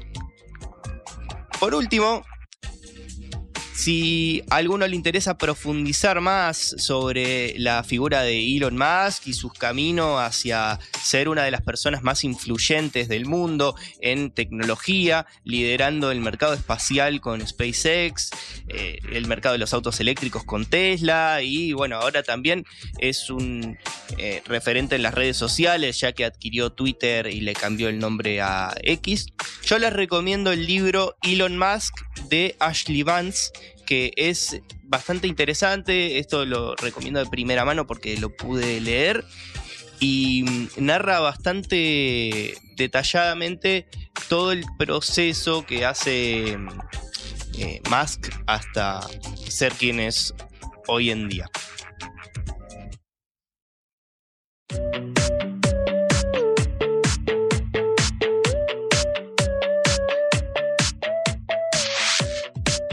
Estamos en comunicación con Cecilia Danesi, especialista e investigadora en inteligencia artificial y autora del libro El imperio de los algoritmos. ¿Cómo estás, Cecilia? Buenos días. Hola, buenos días, ¿cómo estás? Gracias por la invitación. No, un placer tenerte acá en nuestro programa. Te quería consultar sobre la, mm, el, nuevo avance tecnológico que está protagonizando Elon Musk con la introducción de el, chip que, si mal no tengo entendido, se llama telepathy. Em, en los en, en, humanos eh, te pregunto eh, cuáles son los avances que esto está teniendo y bueno qué se espera eh, de acá a un futuro próximo bueno, a ver, lo que él busca con esta implantación de chips en el, en el cerebro humano es, en un primer momento, vamos a decir, eh, dar respuesta eh, a enfermedades eh, neurológicas graves, ¿no? Muy, muy graves. Por ejemplo, un primer estudio que se hizo denominado Prime este, estaba apuntado a individuos que tienen cuadriplegia y que puedan controlar los dispositivos electrónicos simplemente con su pensamiento. ¿sí? Acá, em, digamos, digo en un primer momento porque él también habla, ha hecho declaraciones diciendo que eh, en el futuro necesitamos potenciar nuestra mente con la inteligencia artificial Entonces, digamos, en este, en este primer estadio es por cuestiones médicas, si se quiere, pero la idea es que en un futuro esto vaya más allá y tal vez una persona que no tenga ningún tipo de patología pueda decidir eh, meterse un cerebro, un cerebro, un chip en el cerebro y mejorar sus, sus habilidades. ¿sí? Esto vendría a ser un poco lo que comúnmente se denomina un cyborg cyborg, eh, que ya existe una corriente que se llama el transhumanismo, que es la que, vamos a decir, estudia y debate sobre estas cuestiones. Wow, súper interesante. Este tipo de. Wow, suena, suena literalmente ciencia ficción. Eh, sí, sí, sí, eh, estaba diciendo que uno puede imaginarse miles de cosas que se podrían eh, hacer a partir de esto. Estas enfermedades que vos me decís que podrían corregirse y cambiar la vida de muchísimas personas, sería revolucionario si esto eh, fuese de esta, de esta forma. Eh, ¿se, sabe hasta qué punto esto está probado que tiene un, efecto positivo o todavía son eh, declaraciones de intención? No, mira, esto, o sea, ya sucedió esto del chip en el cerebro humano y te digo otra cosa, no es la primera empresa que lo hace. Hay otra empresa anterior que, ya había hecho esto de implantar chips en, en el cerebro humano. Em, a ver, em, primero lo que tenemos que tener en cuenta es que como estamos hablando de dispositivos médicos que, están vinculados lógicamente con temas de salud, en la mayoría de los países del mundo tienen que cumplir con cierta reglamentación y tener una autorización. ¿sí? En el caso de Estados Unidos, que es donde está radicada Neuralink, eh, está la FDA, que es como vamos a decir el órgano administrativo que tiene que autorizar esto. En Argentina, por ejemplo, la, la implantación, ¿no? Que, la autorizó, claro. Después en Argentina está la ANMAT, ponele, y así cada país tiene el suyo.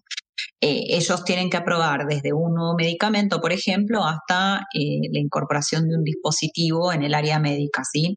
Entonces, esto no quiere decir que te dé te garantice ningún tipo de resultado porque justamente son ensayos, pero sí hay una especie de revisión externa que va más allá de la empresa que lo está desarrollando. Eh, primero esto se probó en animales, de hecho hemos visto ese video también desde el mono que controlaba con su cerebro un jueguito.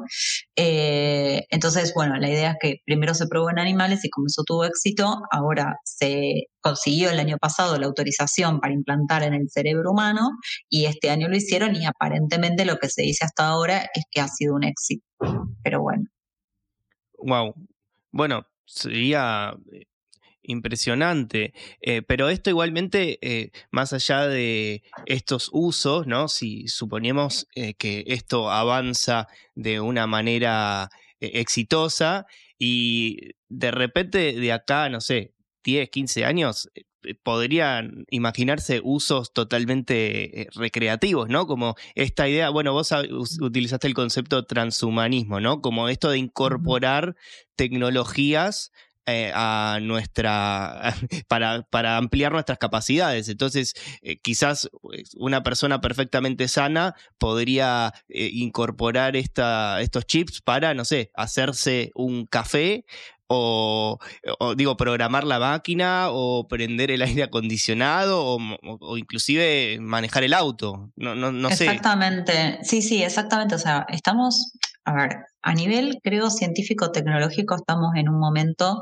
donde y digo, esto es bueno, ¿no? Donde no avisoramos fronteras. O sea, todo lo que se ve es que es sin límite, ¿no? El crecimiento de la inteligencia artificial, de la combinación de la robótica con la inteligencia artificial es sin límite.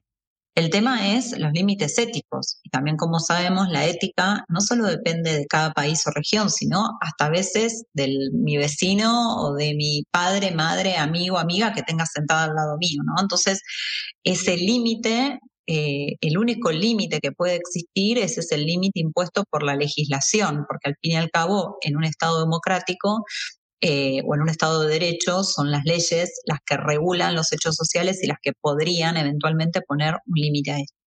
Algunos de los debates que sí. No, no, perdón, pensé que, habías terminado, pero lo que vos estás eh, diciendo es, eh, es clave, ¿no? Porque de acá en más, eh, son las corporaciones las que de alguna manera están manejando nuestra mediación tecnológica que cada vez eh, está, eh, es más importante en nuestro día a día. Ahora son las redes sociales nuestros datos, pero si tuviéramos un chip adentro nuestro, no sabríamos toda la información extra que podrían inclusive recolectar y como la tecnología va mucho más rápido que la legislación, ahí se podría generar un, gris enorme que, bueno, si podemos pensar mal, eh, eh, en favor del lucro podría ser bastante eh, complicado, ¿no? Para las individualidades. Bueno, a ver, acá eh, me, disparas un montón de puntos de análisis que voy a tratar de ser lo más sintética posible, aún me cuesta muchísimo. Primero, eh, hay algo que tenemos que entender que, o entender o saber, que nosotros ya tenemos un ordenamiento jurídico vigente en los distintos países y que lo que nosotros tenemos que hacer hoy en día es reinterpretar las leyes vigentes conforme a los avances tecnológicos y a la realidad de hoy. O sea, cuando estas leyes se crearon, nadie tenía tal vez en la cabeza la idea de que te puedan implantar un chip con inteligencia artificial y que vos puedas resolver una enfermedad como la cuadriplegia o que vos puedas mejorar tus aptitudes, ¿no? Hay que reinterpretar las leyes vigentes, como por ejemplo los derechos humanos, que son los pilares del ordenamiento jurídico, conforme al avance tecnológico y no hacer una interpretación propia de aquel momento. Ahora, también estamos frente a lo que es una nueva generación de derechos y de derechos humanos como son los neuroderechos. Y esto es lo que le pondría un límite exactamente a lo que vos acabas de decir. Los neuroderechos, eh, uno de los mayores impulsores a nivel mundial es Rafael Juste, un profesor español radicado hace muchos años en, en Nueva York, que él impulsa, y lo lindo que tiene, muchas cosas tiene Rafael porque es un brillante profesional, pero entre lo que destaco de él es que él no viene ni del derecho, ni de, vamos a decir, las ciencias sociales, sino que viene desde las ciencias duras o exactas, como se puede llamar, y él reivindica el valor enorme que tienen estos derechos en la vida de las personas, ¿no? El ejemplo eh, primordial de esto, o más destacable, es Chile, que Chile ya tiene incorporado, con una reforma que hizo de su constitución, los neuroderechos. ¿Qué es lo que protegen estos neuroderechos? La indemnidad del cerebro humano. Y yo acá siempre hago un hincapié muy grande en que cuando hablamos de proteger la indemnidad del cerebro humano frente al avance tecnológico, ¿sí? sobre todo detengámonos en las tecnologías emergentes o disruptivas, como puede ser la IA, eh, no solo tenemos que prestar atención a la IA, eh, en mi libro El imperio de los algoritmos lo, lo hablo así, a la IA o a la tecnología visible, que en este caso es el chip, entonces que yo puedo 100% consciente ver que hay un chip, decidir, prestar mi consentimiento informado para que me implanten el chip, sino sobre toda esta tecnología que no vemos y es imperceptible como son, por ejemplo, los algoritmos en las plataformas digitales o en las redes sociales que nos generan adicción, nos influencian en los comportamientos, eh, nos manipulan de alguna manera y son imperceptibles. Digo, la protección tiene que ir no solo a lo tangible, a lo visible, sino también a lo intangible, a lo invisible. Entonces tenemos que, vamos a decir, prestar atención a todo y no solamente a lo que es más corpóreo o material que tal vez nos puede llamar más la atención. Wow, súper interesante, claro, pues es un desafío eh, que, mm, para, para los estados, que, muchas veces los sobrepasan cosas mucho más tangibles y esto que requiere una especificidad para eh, técnica, ¿no? Para entender a dónde va a derivar, eh, imagino que puede ser bastante eh, complicado para muchos de, los países, ¿no? Porque siempre están, como decía, eh, atrasados. Eh, Cecilia, te quería consultar también sobre, mm, saliéndome un poco del chip y de este invento de, de, bueno, que ya no se puede, más que nada la aplicación de este invento que seguro ya está hace bastante tiempo inventado sobre paralelamente eh, la utilización de la inteligencia artificial. En los últimos años se hizo eh, muy popular masivamente el chat GPT, que empezó a generar también muchos debates sobre eh, el rol de el, humano en la sociedad, en el sentido de cuántos trabajos se van a reemplazar y eso. ¿Cómo ves este, este capítulo? ¿Cómo mm, está avanzando esta situación de tanto el debate ético, pero también el tecnológico? Porque el chat GPT imagino que es solamente una muestra de lo que es capaz de hacer la inteligencia artificial. Sí, a ver, primero eh, no podemos tapar el sol con una mano, ¿no? Eh, básicamente la tecnología y afortunadamente también va a seguir avanzando y va a traer progreso. El tema es si queremos o no, uno, sentarnos a analizar las cuestiones éticas y consecuentemente las legales que giran en torno a esto. Eh, o sea, uno, analizarlo y dos, si le queremos poner algún límite o no. ¿no? Em, la llegada de ChatGPT, de OpenAI, lo que generó fue la popularización y democratización de la inteligencia artificial. ¿Por qué? Porque nosotros ya estábamos atravesados por algoritmos, como decía antes, por ejemplo, en las plataformas digitales, en un banco, en un chatbot, un banco para, por ejemplo, asignarte un crédito, muchas veces lo hacen con inteligencia artificial, chatbot, etc. Eh, todo lo que usamos en el celular, los filtros de reconocimiento facial, eh, etc. Pero esto nos hizo tomar conciencia de dos cosas. Uno, de que existe la inteligencia artificial, porque antes, claro, si alguien no venía y te decía todo esto atrás de un algoritmo, la gente no lo sabía, o sea, uno, la conciencia de que existe y dos, de las aptitudes o las capacidades que tiene la inteligencia artificial, porque justamente a nosotros, si me permiten el término, nos tiembla la estantería cuando nos damos cuenta que es súper hábil para hacer cosas que hasta ahora estaban reservadas a nosotros. Eso no quiere decir que se equivoque, que tenga aspectos que mejorar y que todo, pero en líneas generales tiene una precisión impresionante y encima la rapidez con lo que lo hace. Esto como que de alguna manera nos acude y nos hace parar. A pensarnos en todos estos aspectos como la ética, la sustitución de puestos de trabajo.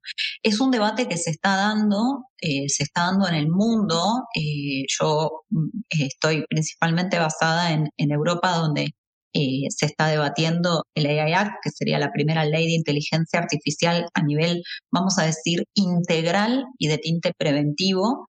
Este, entonces son debates que se están dando y una cosa que tenemos que tener en cuenta es uno, em, que lo que nosotros queramos hacer, o sea, lo que yo quiero hacer o que me gustaría ver si efectivamente se puede aplicar en la práctica. Siempre pongo el ejemplo de Uber, ¿no? Todos se pusieron a Uber, hubo sentencias judiciales en contra de Uber, los taxistas, que son uno de los gremios más fuertes, se opusieron y bloquearon las calles y Uber siguió funcionando. Es decir, es un fenómeno, el fenómeno tecnológico no es que agarro y, y le pongo un cerco, ¿sí? O sea, uno, ver qué es lo posible. No es que aparece y listo, es algo que también es buscado por la sociedad durante años y después también tiene que ver cómo, cómo se inserta, ¿no? Está, muy bien lo que Sí, y dos que, y dos que eh, ¿a quién se le ocurre hoy en día trabajar sin una computadora? Digo, eh, no, voy a volver a la máquina de escribir, voy a volver al papel. No, esto llega para quedarse. Y hay otra cosa que tenemos que pensar es que nosotros, el mundo es cada vez más global y más interconectado. Entonces, yo puedo decir, miren, yo a mí me parece, no me parece ético que esta tarea sea reemplazada por un algoritmo, entonces quiero que siga habiendo personas. No sé, por ejemplo, acá en Europa ya no hay peajes donde haya humanos, es todo automático. Los estacionamientos son todos automáticos. Vos entrás, te identifica la patente del vehículo, eh, salís y directamente pagás directo con la tarjeta de crédito que la tenés, eh, vamos a decir, cargada en el sistema de la ciudad. Es decir, ya no hay personas ahí. Entonces, vamos a decir, bueno, no, yo quiero que siga habiendo personas. Claro, el tema es que va a llegar un momento donde tenés el país de al lado o la ciudad de al lado que esté incorporando tecnología y va a ser 10 millones de veces más eficiente que vos. Y las personas también más capacitadas, porque la gente que deja de estar haciendo estas tareas rutinarias, en teoría debería estar reconvirtiéndose y recapacitándose en otros aspectos, ¿no? Entonces también hay que decir, uno, ¿qué es lo que quiero? Pero un, uno, que sea eh, posible de aplicar en la práctica y dos, no nos olvidemos que estamos en un mundo interconectado y global, que yo me puedo quedar en la carrera, pero los de al lado mío van a seguir corriendo. Me quedo un poco en, esto que me dijiste como para ir ya cerrando. que es, esta visión positiva, ¿no? De que viene la tecnología, eh, nos, nos, quita el peso del, del trabajo, digamos, y a la vez nos permite generar más riqueza que se puede, entre comillas, distribuir para que vivamos todo mejor o estemos todos haciendo trabajos de mayor capacitación. Pero bueno, después eso tiene, tenemos que ver eh, lo que venimos diciendo hace un tiempo, ¿no? Cómo se inserta, porque también puede ser que esa, no sé, mayor productividad con menores costos termine eh, beneficiando a a un puñado de personas y el resto no, no vea ese, e, ese, ese progreso, entre comillas, ¿no? de la sociedad. Es, interesante. Sí, acá, acá lo que tenemos que plantear, y, con esto cierro, pero creo que actividad importante, esto es un tema de política de Estado, un tema de una estrategia que quiere tener un determinado Estado frente a la inteligencia artificial. ¿Por qué los eh, por ejemplo, casi todos los estados europeos no solo tienen una estrategia de inteligencia artificial, sino que ya hasta la han actualizado y la han renovado, porque esto es algo que afecta no solo a la regulación, la innovación, al área tributaria, etcétera, afecta a la educación, la, un montón de áreas del gobierno. Por eso tiene que haber una estrategia de inteligencia artificial y actuarse en consecuencia, ¿sí? para que justamente no quede nadie en el camino y sea una, una herramienta de progreso e inclusión y no todo lo contrario. Bueno, muchísimas gracias eh, Cecilia por tu tiempo. Así que espero que en algún futuro podamos volver a conversar y profundizar eh, sobre estas temáticas. A vos, gracias por invitarme. Un abrazo grande. Era Cecilia Danesi, especialista e investigadora en inteligencia artificial y autora del libro El imperio de los algoritmos, acá en Caro Seca. Reflexión y análisis de las noticias que conmueven a la Argentina y al mundo.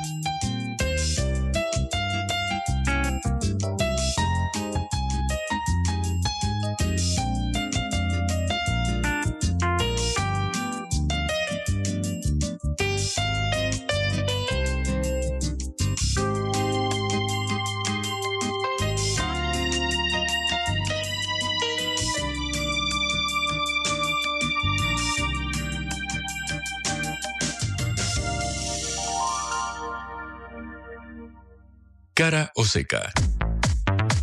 Te contamos lo que otros callan.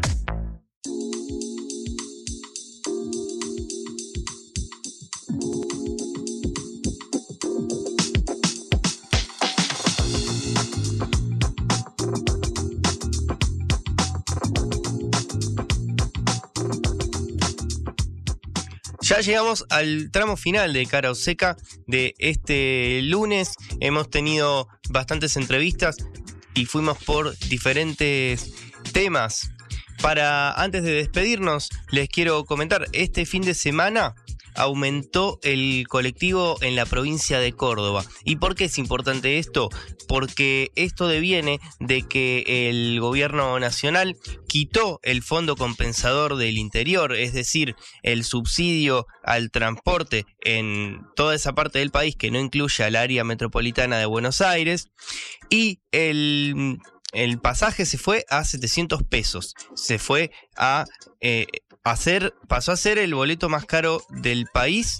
Y la pregunta también es qué pasará con el AMBA, ¿no? Porque eh, si bien vive el 40% del país, más o menos, en, esta, en la, entre la provincia de Buenos Aires y la capital eh, federal y bueno, eso impacta mucho en la cantidad de gente que usa el, transporte eh, diariamente para ir a trabajar. Todavía mi ley, eh, bueno, no tomó ninguna definición sobre esto. El boleto está a 270 pesos en esta región, pero podría, em, bueno, escalar a niveles muy altos. En Córdoba fue un 105%. Veremos cómo em, eh, se, suceden estas, eh, estas cuestiones que son bastante cruciales para el día a día de los trabajadores. El que se, eh, bueno, salió a quejarse de esta situación fue el propio gobernador de Córdoba, Martín Yarlora, que esto decía claramente, bueno, es una. Para mí, a ver, en este momento, haber sacado los subsidios de transporte es un error garrafal porque es un momento donde bueno, habrán visto los índices de pobreza como han subido en estos últimos meses ya. Y, la posibilidad de acercarse a los servicios de salud, de educación, de poder salir a buscar trabajo, principalmente en las ciudades más grandes, ¿no? Es a través del acceso al transporte público. Eh, no tener transporte público es directamente no poder estudiar, no poder ir a la escuela, no poder ir a un hospital, no poder buscar trabajo. Y nosotros veníamos hace tiempo, yo fui intendente antes, eh, denunciando esta situación de que eh, la mayoría de los subsidios se repartían en el AMBA y casi nada llegaba al interior. Ahora, más allá de eso, con lo poco que llegaba, poniendo subsidios del intendente y poniendo subsidios la gobernación, se equiparaba. O, bueno, teníamos un transporte cuatro o cinco veces más caro, pero bueno, de esa manera iban funcionando. Esto no se había visto nunca porque, bueno, ahora quedan los subsidios en el AMBA y cero para todo el interior. Bueno, ahí estaba el gobernador de Córdoba.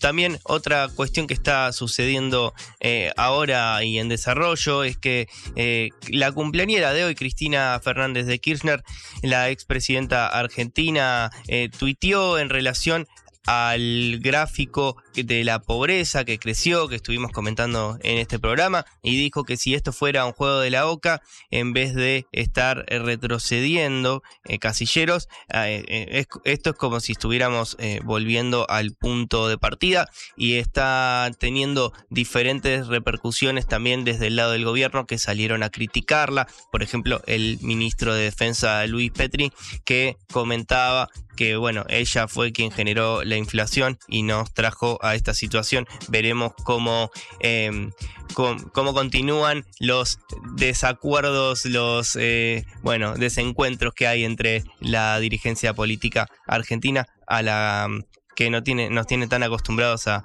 estas situaciones. Bueno, hasta acá llegó el programa de cara seca del lunes. Recuerden que pueden revivir este programa y todos los demás en Sputnik News lat. Les agradezco un montón por estar del otro lado y nos estaremos escuchando la próxima oportunidad. Vamos a hablar clarito. La guerra contra las drogas ha fracasado. Se ha producido un genocidio en mi continente.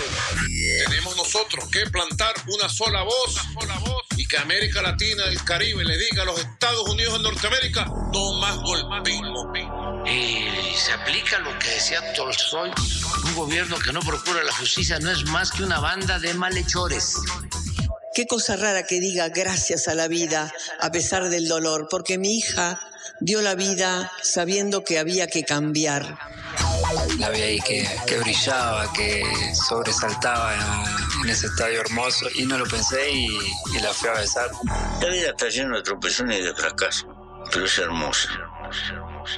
Cara Seca